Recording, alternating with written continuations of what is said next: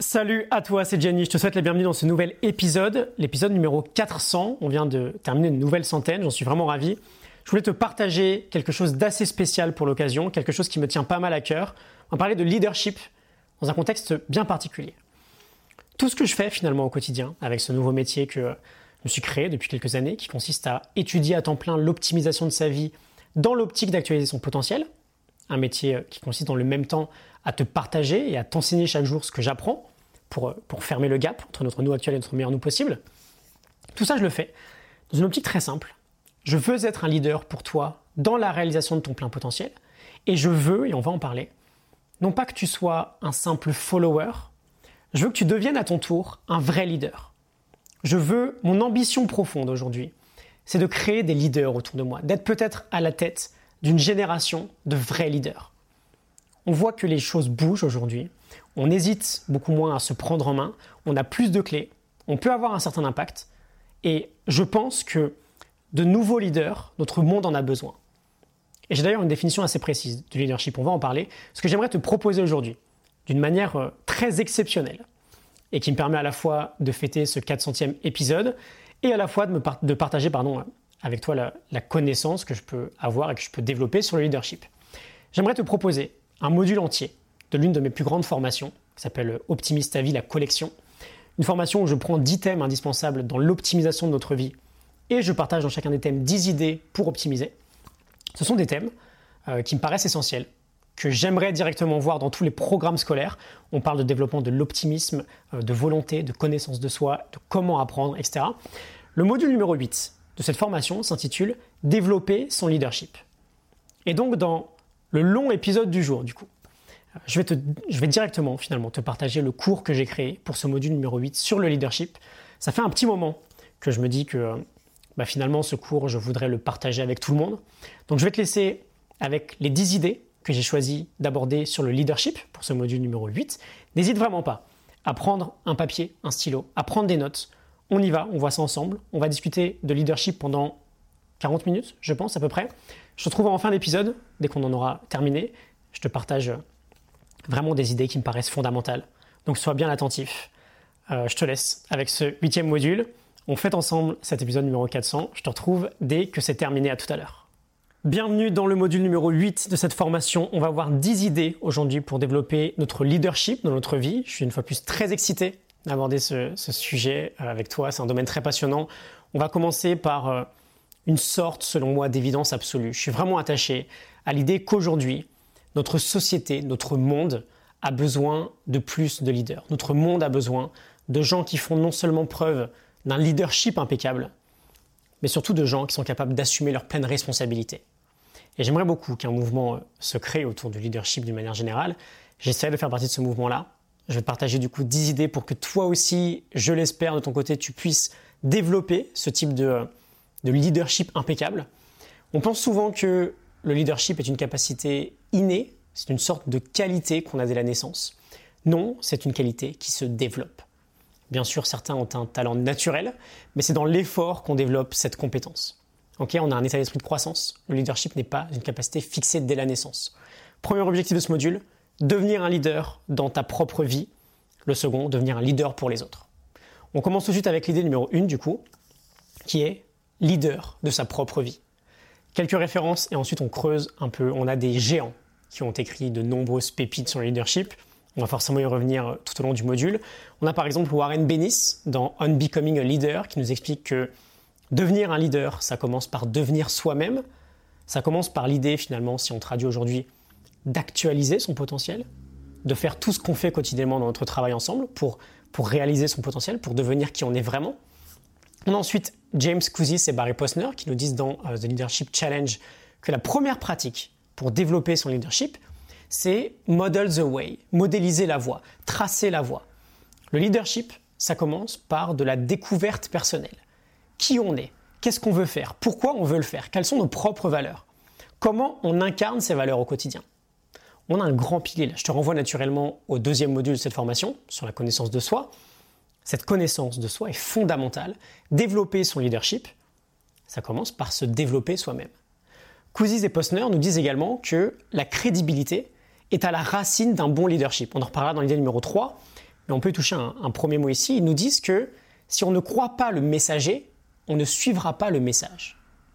Les gens commencent par suivre le messager avant de suivre le message. Le messager, c'est toi.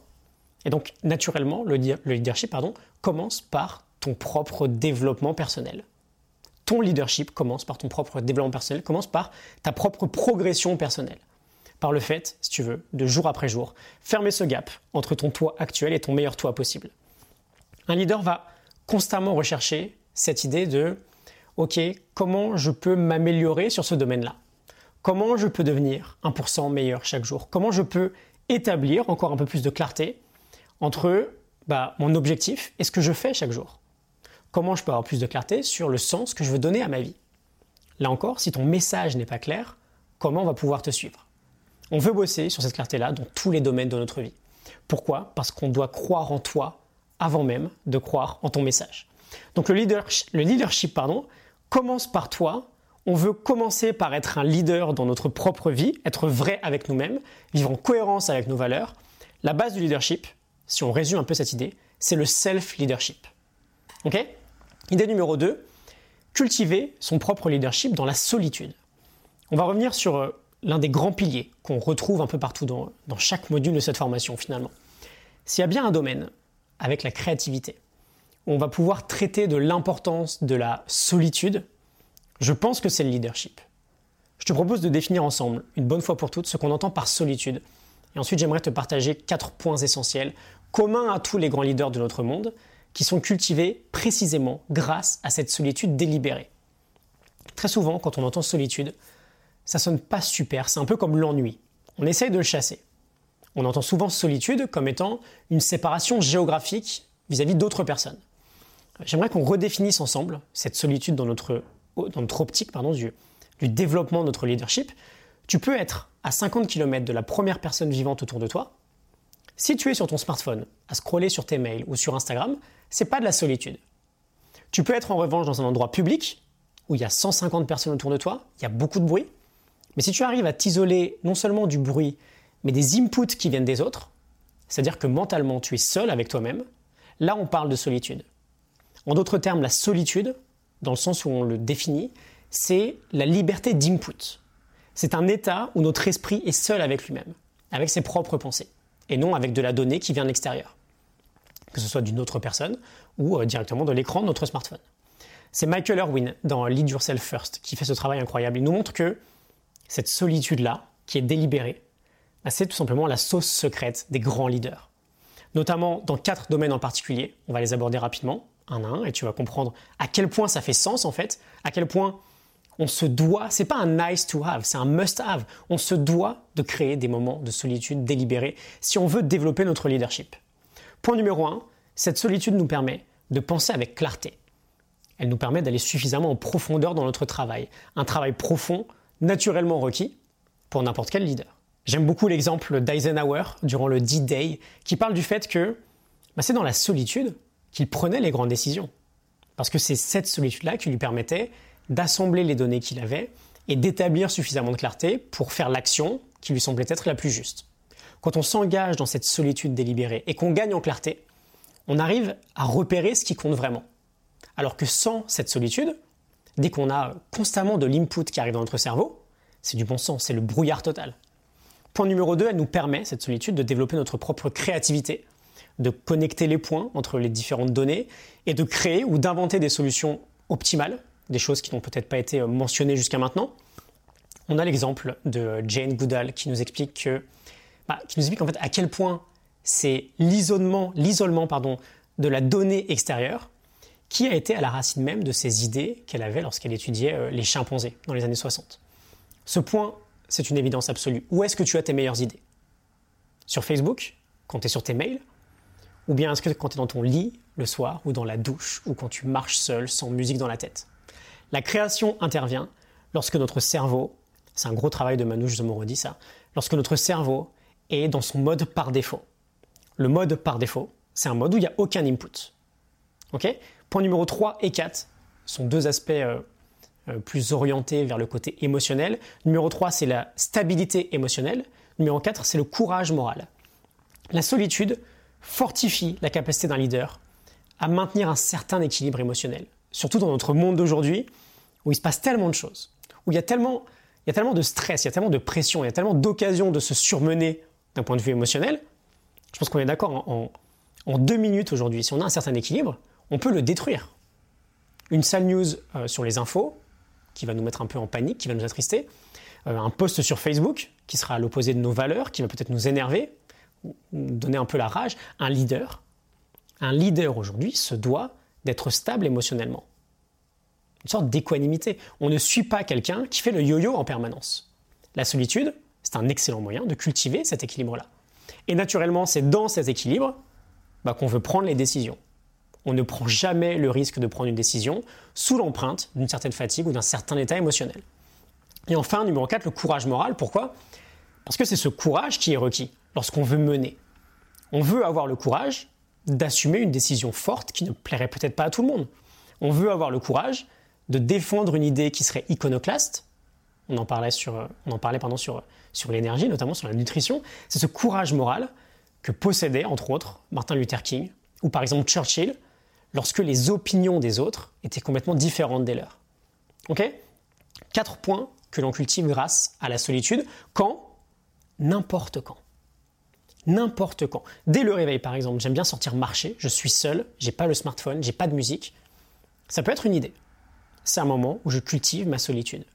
Quand je travaille, je n'ai aucune distraction autour de moi. C'est une autre idée. Quand tu vas faire une course, tu peux être seul avec toi-même. C'est encore une autre idée. Pas obligé de prendre ton smartphone et de le sortir dès que tu as deux minutes dans une file d'attente. Ok? Dans l'idéal, je le répète, matin et soir, c'est les moments où on a le plus de contrôle. On peut limiter au maximum les distractions. Et euh, une petite pause le midi, 10 minutes, 15 minutes, sans aucun input, ça peut également avoir une influence majeure sur le développement de ton leadership. Petit point bonus, notre cerveau requiert du repos, naturellement, un repos qui est intense, un repos qu'il peut trouver que dans de la solitude. Donc, bon, on fait souvent des pauses quand on travaille, en allant peut-être sur le smartphone. C'est pas du repos pour notre cerveau. C'est parfois même encore plus euh, stimulant que ce qu'on faisait euh, juste avant une session peut-être de deep work. Donc, donc idée numéro 2, le développement de notre leadership par la solitude. Idée numéro 3, crédibilité et les deux règles majeures du leadership. On revient avec nos amis Jim Cousins et Barry Posner, The Leadership Challenge, qui nous expliquent que, on l'a un peu abordé, la crédibilité, l'honnêteté, c'est la fondation du leadership. Et je pense qu'on sera facilement d'accord sur l'évidence de cette idée. On ne suit pas quelqu'un en qui on n'a pas confiance. On ne suit pas quelqu'un qui n'est pas crédible, qui n'est pas cohérent avec lui-même. On va aborder ces deux règles majeures et on ira ensuite voir comment développer cette crédibilité nécessaire. Règle numéro 1, première loi. Je te l'ai un peu spoilé. Hein. If you don't believe the messenger, you won't believe the message. Ils nous disent, si tu n'as pas confiance, si tu ne crois pas le messager, tu ne suivras pas le message. Et règle numéro 2, deuxième loi, comment on construit cette confiance? Ils nous disent do what you say, you will do. Fais ce que tu dis que tu feras. La base du leadership, elle est là. Elle tient dans cette petite phrase. Fais ce que tu dis que tu feras. Sois cohérent entre d'une part tes paroles, tes valeurs, et d'autre part tes actes. Et donc les, deux auteurs, Cousins et Posner, ont fait une, étude absolument incroyable sur euh, plus de 100 000 personnes, je crois, quelque chose d'assez dingue.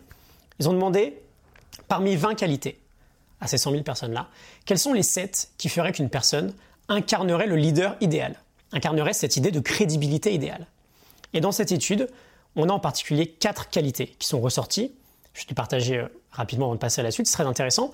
Les 4 qualités que les gens recherchent, recherchent le plus chez un leader, et ce sera peut-être ton cas, hein, c'est l'honnêteté, la capacité à toujours regarder vers l'avant, une forme d'optimisme en fait, la compétence et l'inspiration. Si tu veux forger ta crédibilité, tu fais comme moi, tu bosses quotidiennement sur ces quatre aspects-là. Premièrement, un leader exemplaire est honnête. S'il dit quelque chose, il le fait. On peut lui faire confiance à 100%. Ensuite, un leader exemplaire regarde vers l'avant. Il, a une, il a une vision très forte d'un futur positif qui nous inspire. Il a un niveau d'espoir très élevé dans le fait que le futur, selon sa vision, sera meilleur que le présent. Troisième point, un leader exemplaire est compétent il sait ce qu'il fait, il sait comment le faire, il sait comment obtenir les résultats souhaités, il travaille sérieusement sur le développement chaque jour de ses propres compétences. Et enfin, quatrième point, un leader exemplaire est inspirant. Il nous aide à, à faire sortir le meilleur de nous. Il nous inspire à devenir meilleurs. Et donc il nous inspire à suivre ce qu'il dit. Et petite parenthèse, une dernière fois, ce qu'il dit sera en parfaite cohérence avec ce qu'il fera. Ok? Idée numéro 3, la crédibilité. Idée numéro 4, on va aller approfondir un des points qu'on vient de voir.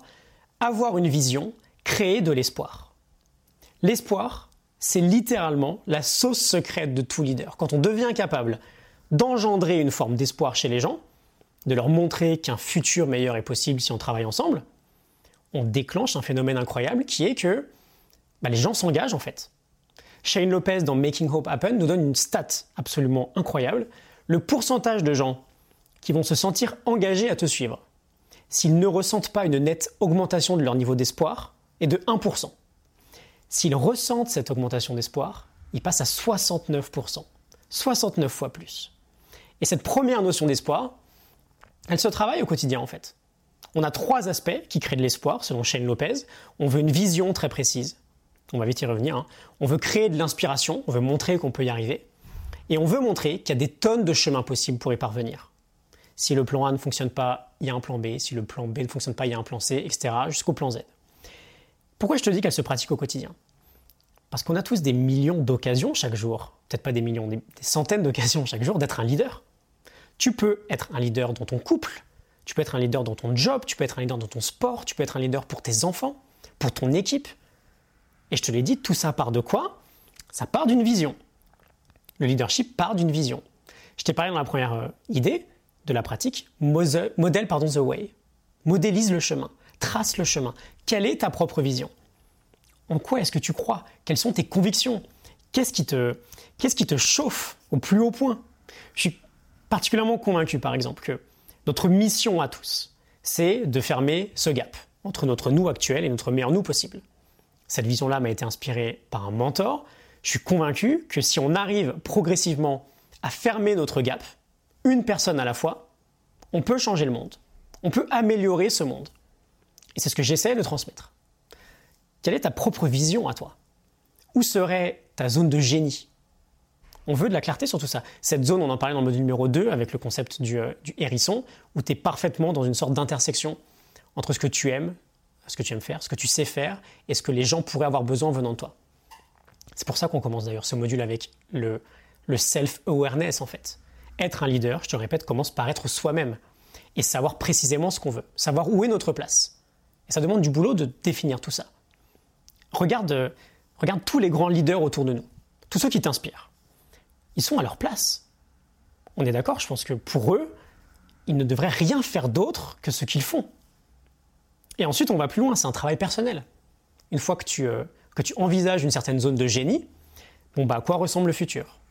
Dans 10 ans, travaille là-dessus, dans 10 ans, à quoi ressemble la vie autour de toi si tu exerces ce dont, pourquoi tu es fait Si tu inspires les autres à te suivre.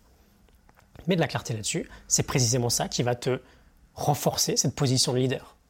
C'est précisément pardon, à ça qu'on peut réfléchir quand on sort marcher 10, 15 minutes le matin sans aucun input.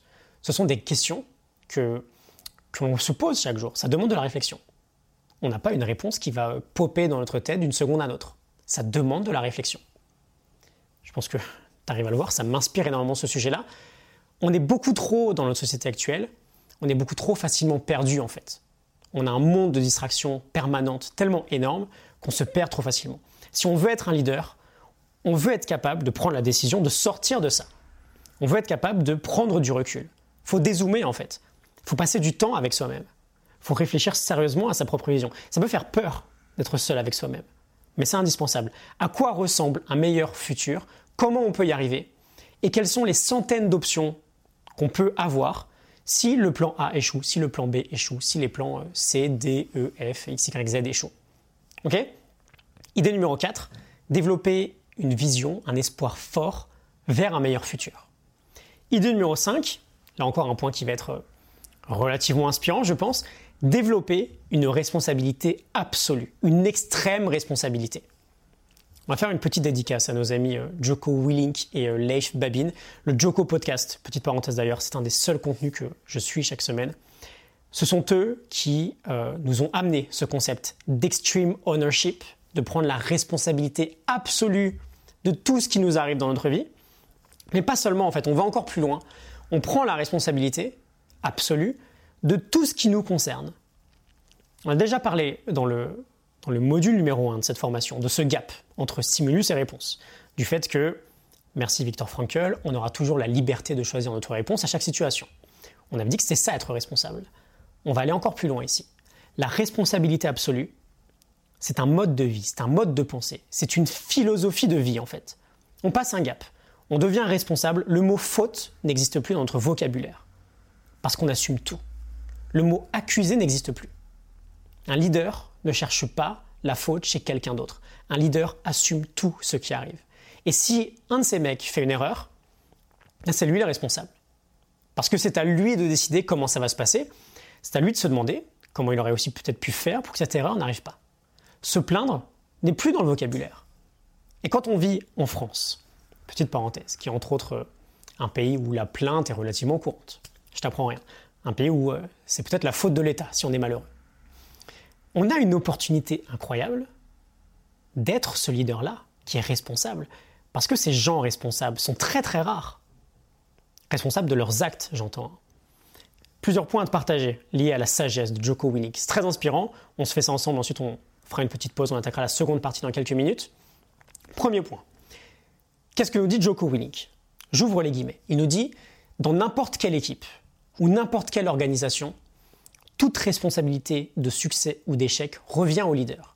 Il doit absolument tout assumer dans son domaine, il n'y a personne d'autre à blâmer, il doit reconnaître les erreurs et les échecs, les assumer et développer un plan pour gagner.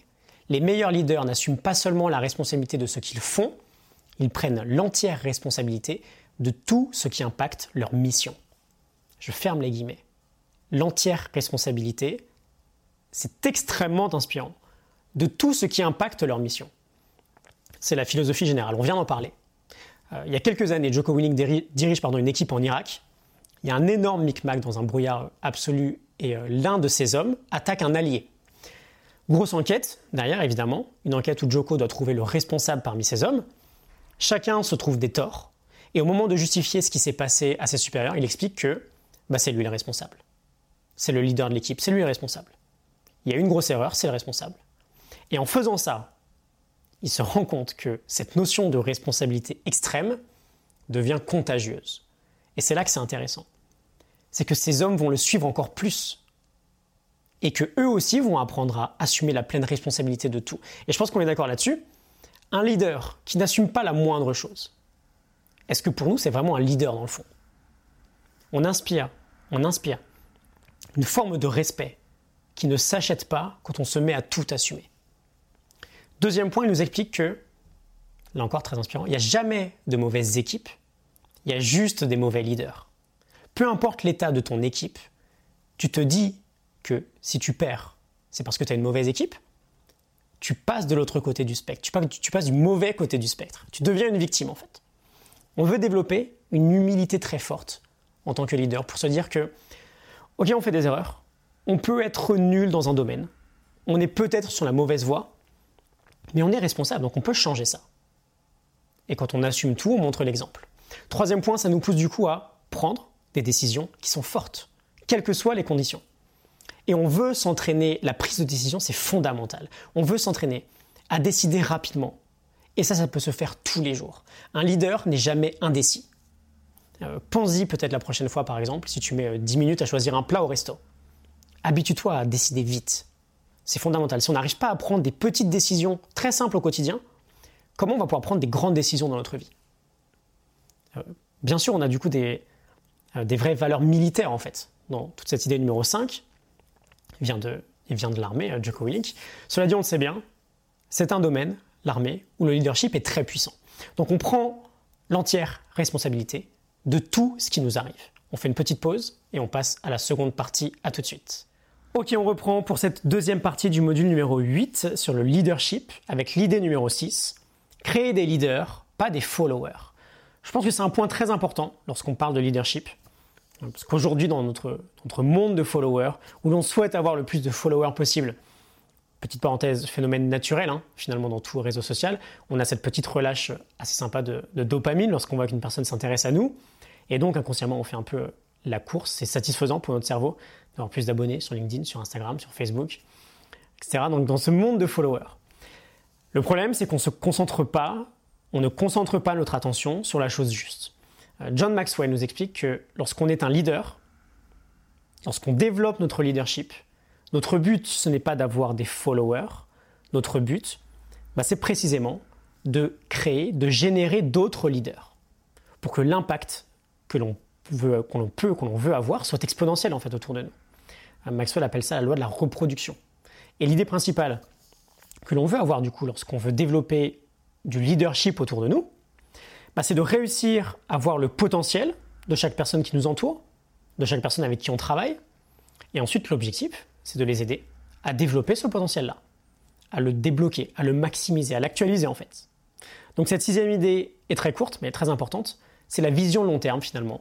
Quel est l'héritage que tu veux laisser avec ton leadership? Quel est l'héritage que tu veux laisser avec ton impact sur les autres? Ça me semble assez évident que c'est euh, plus sympa de permettre aux autres d'avoir à leur tour ce même impact en tant que leader que de juste, voir le mouvement euh, que tu pourrais créer ne dépendre que de toi. Et donc, par définition, partir avec toi. Idée numéro 6, créer des leaders, pas des followers. Idée numéro 7, amour et leadership. On va parler dans cette idée de la relation qu'il y a entre, d'un côté, l'amour, l'enthousiasme, la reconnaissance, et de l'autre côté, le leadership, simplement parce que, d'un point de vue général, ce sont des formes qu'on retrouvera dans n'importe quel leadership. Prends des exemples de grands leaders dans notre histoire ou dans notre époque autour de nous.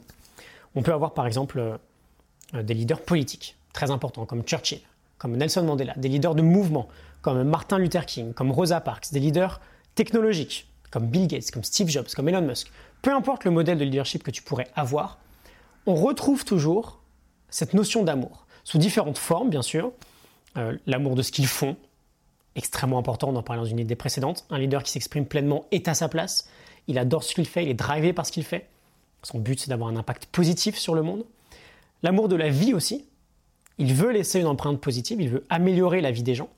Il est connecté à quelque chose de plus important que sa propre personne, il est en mission en quelque sorte. L'amour, c'est une sorte en fait de secret caché chez un leader. Et je pense que quoi qu'il arrive, dans une forme d'amour, il y a du leadership en fait. Et toutes les qualités qu'on a vues jusqu'à maintenant, ce sont des qualités, très bonne nouvelle, qui s'apprennent, qui se pratiquent au quotidien. Euh, Robin Sharma en a fait un, bouquin, The Leader ou Had No Title, le leader sans titre. On pense qu'il faut un titre important pour être un leader, mais pas du tout. On l'a vu, on commence par être un leader dans notre propre vie, et ensuite on étend notre leadership. Un papa ou une maman, en soi, c'est déjà un leader pour son enfant. Donc on veut cultiver l'amour, l'enthousiasme, la reconnaissance, la gratitude. Un leader est reconnaissant de travailler avec les gens qui l'entourent. Alors parfois, il est plutôt maladroit peut-être, il ne l'exprime peut-être pas de la bonne manière, mais si on veut être un leader respecté, on veut être reconnaissant des équipes ou des clients qui nous entourent. Idée numéro 8, le leadership iconoclaste. On va reparler un peu de cette fameuse notion, on y avait touché quelques mots dans le menu numéro 6. Quand on est un leader, on veut casser les codes, on veut briser des icônes. C'est ce que signifie iconoclaste. Et on va aller un peu plus en profondeur sur euh, la neuroscience qui se cache derrière ce terme. Je te parlais de Gregory Burns, qui a écrit le livre Iconoclaste et qui nous détaille les trois principes qui nous permettent d'être un iconoclaste, devenir un leader iconoclaste.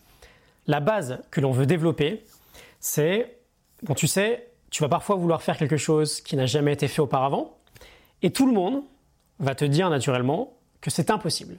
Bon, un leader ignore ce genre de remarques, parce que pour lui, c'est possible. Donc il va aller le faire, peu importe l'opinion des autres. C'est vraiment la base. On veut développer trois qualités en particulier si on veut en arriver à ce point-là, à réussir à casser les codes, à réussir à faire quelque chose alors que précisément tout, le monde pardon, pense que c'est pas réalisable. Trois qualités. Qualité numéro une, avoir une vision différente, développer une vision différente, voir le monde en fait d'une manière différente. Quand on est iconoclaste, on veut avoir une perception différente des autres. On veut pouvoir prendre suffisamment de recul pour se dire ok, je suis pas d'accord avec ça, je pense qu'autre chose est possible. Je pense que quelque chose d'autre est possible. Je vais donner euh, quelques exemples très simples. Churchill pensait qu'il bah, y avait une autre option que d'abandonner face aux Allemands. Euh, Steve Jobs pensait qu'on pouvait avoir un smartphone qu'on piloterait avec nos doigts, sans aucune touche. À mon échelle personnelle, par exemple, j'en étais arrivé à un point, euh, je ne me mets pas dans la même phrase que Churchill et Steve Jobs, hein. juste petite parenthèse. J'en étais arrivé à un point, il y a 3-4 ans, où j'étais persuadé, persuadé que ce qu'on proposait dans la vie, un job en entreprise, 5 à 7 semaines de vacances par an, etc., c'était pas une fatalité. J'étais persuadé qu'il y avait une autre option qui était possible. Et ça commence par là en fait. Si tu veux être un iconoclaste, on veut réussir à voir les options différentes qu'on peut avoir. On veut percevoir le monde d'une manière différente. Comment on fait ça? À ton avis, la pratique numéro 1, on l'a déjà abordée, hein, qui nous permettrait de prendre un maximum de recul. On déconnecte. La solitude. Si on avance tête baissée dans notre monde actuel, on ne peut pas prendre du recul, on se formalise beaucoup trop rapidement on acquiert automatiquement des croyances sur la société, sur notre vie quotidienne, qui viennent de la masse des croyances qu'on ne choisit pas nous-mêmes. C'est mieux de choisir ses propres croyances. Donc on veut une vision différente. Premièrement, en prenant du recul, en passant du temps seul avec soi-même, en s'éloignant un peu de la tornade du, euh, digital et des notifications. Je te renvoie l'idée numéro 2 hein, si tu veux rediscuter de ça. Euh, c'est la première partie de cette qualité numéro 1. Il y en a une deuxième. Ok, c'est bien d'avoir pris du recul, mais une fois qu'on se rend compte qu'il y a peut-être une autre alternative. On veut proposer cette nouvelle alternative. Et surtout, on veut l'incarner. Ok? Je pense que ça pourrait être comme ça. Qu'on pourrait être euh, B, qu'on n'est pas obligé d'être A. Ok? C'est ma propre vision. Et par définition, c'est complètement contraire à ce que les autres pensent. Mais c'est mon opinion et je vais la défendre.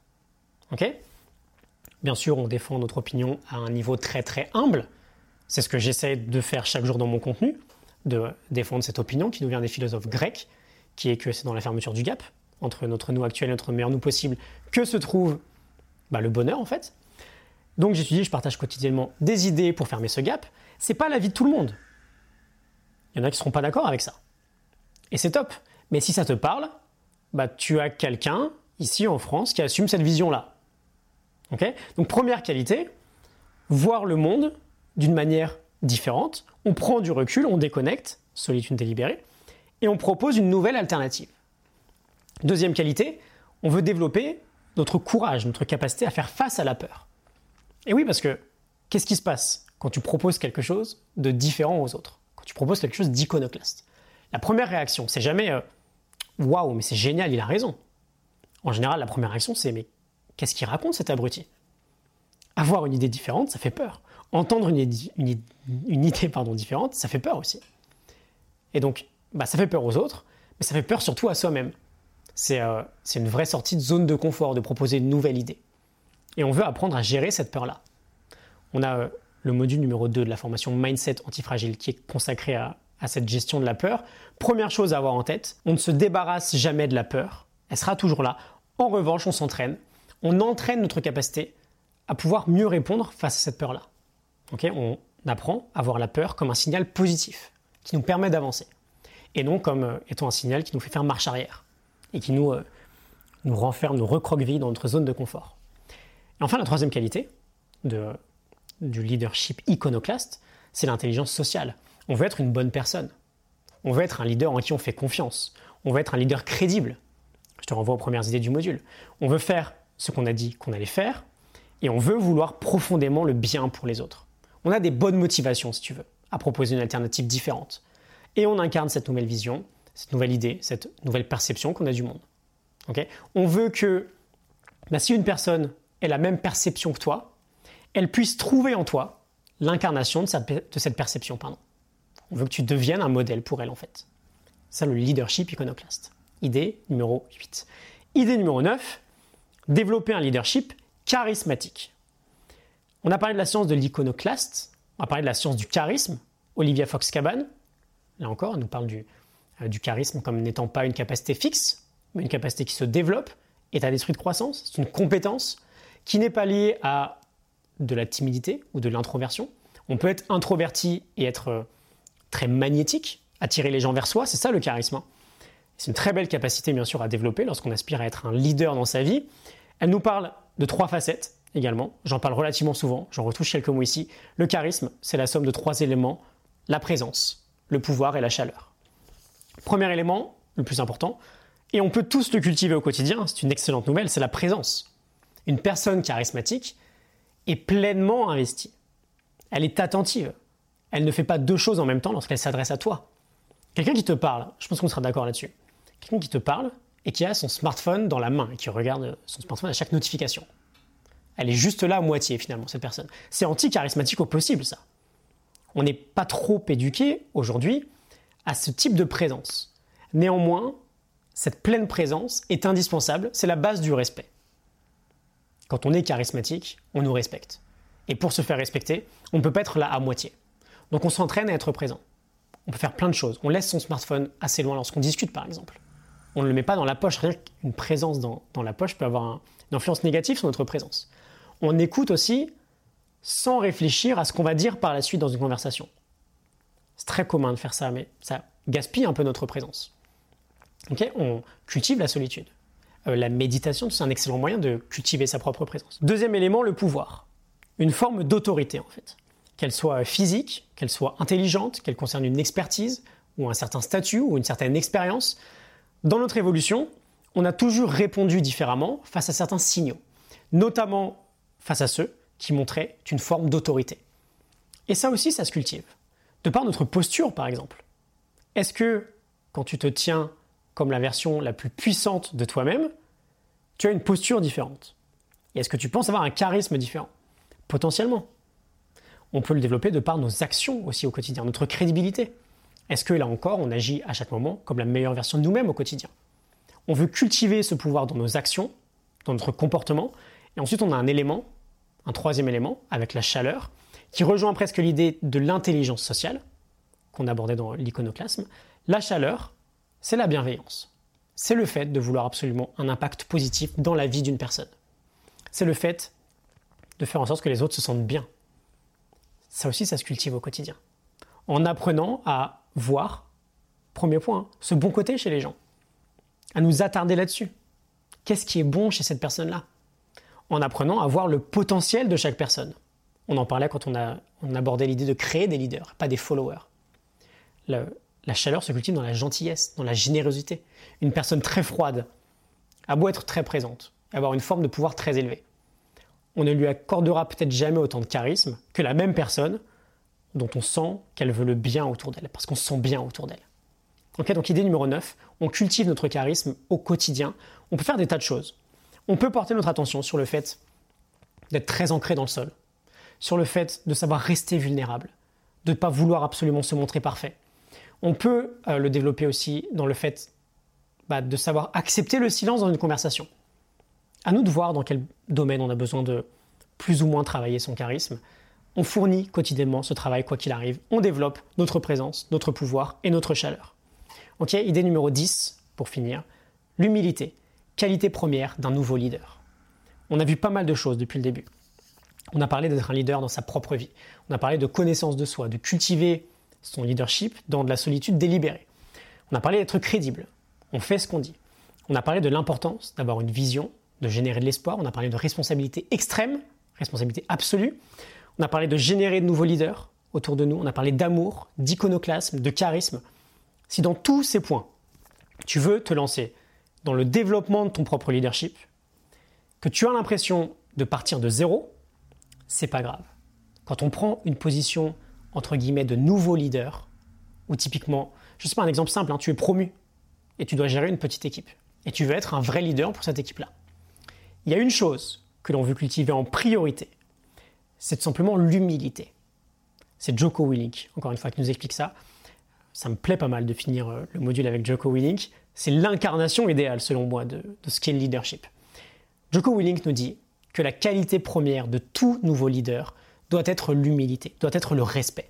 Bien sûr qu'on ne sait pas tout. Bien sûr que personne n'attend de nous de tout savoir. Donc on est humble. On est au même niveau que les autres. On assume de ne pas tout savoir. On assume d'en être qu'au début de notre aventure, notre aventure de leadership. Moi-même, je te le dis très humblement, hein, j'ai 30 ans. J'ai juste 30 ans. Je bosse sur ces idées depuis 3-4 ans. Alors, je bosse beaucoup sur ces idées. Mais ça fait que 3-4 ans. Et j'ai que 30 ans. J'en suis au tout début. Et je serai un bien meilleur leader à 40 ans, j'en suis persuadé. Et j'espère en tout cas. Mais dès lors qu'on reste humble, dès lors qu'on respecte les autres, on peut déjà incarner une forme de leadership. Joko Willink nous dit, j'ouvre les guillemets, tu montres de l'humilité, tu respectes les autres, peu importe leur rang, peu importe l'argent que tu gagnes, cela n'a pas d'importance. Traite chaque personne avec du respect et les gens te respecteront. L'humilité et le respect créent de solides relations. Je ferme les guillemets. Il n'y a rien, on sera d'accord je pense, a rien de plus détestable et de plus anti-charismatique d'ailleurs qu'une personne qui se prétend être un leader tout en n'ayant aucune forme d'humilité en elle. On débute tous notre parcours à un moment ou à un autre. On passe tous par la case départ. On doit tous passer certains stades. On embrasse tout ça. On embrasse le process. Je pense que c'est dans cet embrassement, dans cette acceptation du parcours qui est devant nous et du travail qu'on doit faire au quotidien qu'on développe profondément le leadership qu'on veut développer. On termine là-dessus. Je te laisse revenir sur, euh, sur la mind map hyper détaillée de tout le module si jamais tu veux approfondir une idée en particulier. J'espère que tu ressortiras beaucoup d'inspiration de tout ça. Excellente journée à toi. Je te retrouve dans le module numéro 9. À très vite. Ok, bon, j'espère que ça t'a plu, j'espère que ça t'a été très instructif, que ça t'a inspiré à devenir ce type de leader dans ta propre vie. Euh, cet épisode restera a priori en ligne, hein, donc n'hésite pas à y revenir un maximum si jamais tu te sens inspiré. J'aimerais juste, deux petites minutes, te partager deux choses avant de te laisser. La première est que si tu veux me suivre au quotidien, tu peux t'abonner gratuitement à mes mails privés que j'envoie chaque matin avec quotidiennement une nouvelle leçon très courte et très pratique que j'écris dans euh, une optique de t'aider à optimiser ta vie et à actualiser ton plein potentiel pour fermer ce gap entre ton toi actuel et ton meilleur toi, pour devenir finalement un vrai leader dans ta vie. Ça, c'est la première chose. Je t'envoie également la centaine de morning notes hein, que j'ai rédigées, des fiches de lecture qui détaillent les grandes idées des livres que je lis. Ça, c'est pour le premier point. Deuxième point, et dernière chose, si jamais tu souhaites accéder à l'intégralité de cette formation dont est issu le module numéro 8, la formation Optimise ta vie, la collection, et donc retrouver les 9 autres modules euh, ainsi que toutes les mind maps très détaillées de chaque module pour avoir un récap euh, très concret et très orienté vers la pratique. Et plein d'autres choses, hein. on fait euh, régulièrement des challenges pour t'aider encore plus à appliquer cette formation. Je te mets dans la description de cet épisode un coupon de réduction qui te permettra d'avoir accès à la formation à un tarif réduit. Je ne sais pas encore combien de temps je laisserai le coupon, donc n'hésite pas si jamais tu es intéressé. Quoi qu'il en soit, que je te retrouve dans les mails privés dès demain matin, dans la formation en question ou bah, euh, très bientôt dans le prochain épisode, le numéro 401. Ce sera avec grand plaisir. N'hésite pas à liker, à partager cette classe si jamais tu en as ressorti des choses positives. Je te retrouve très vite. Excellente journée à toi, à très bientôt. Salut.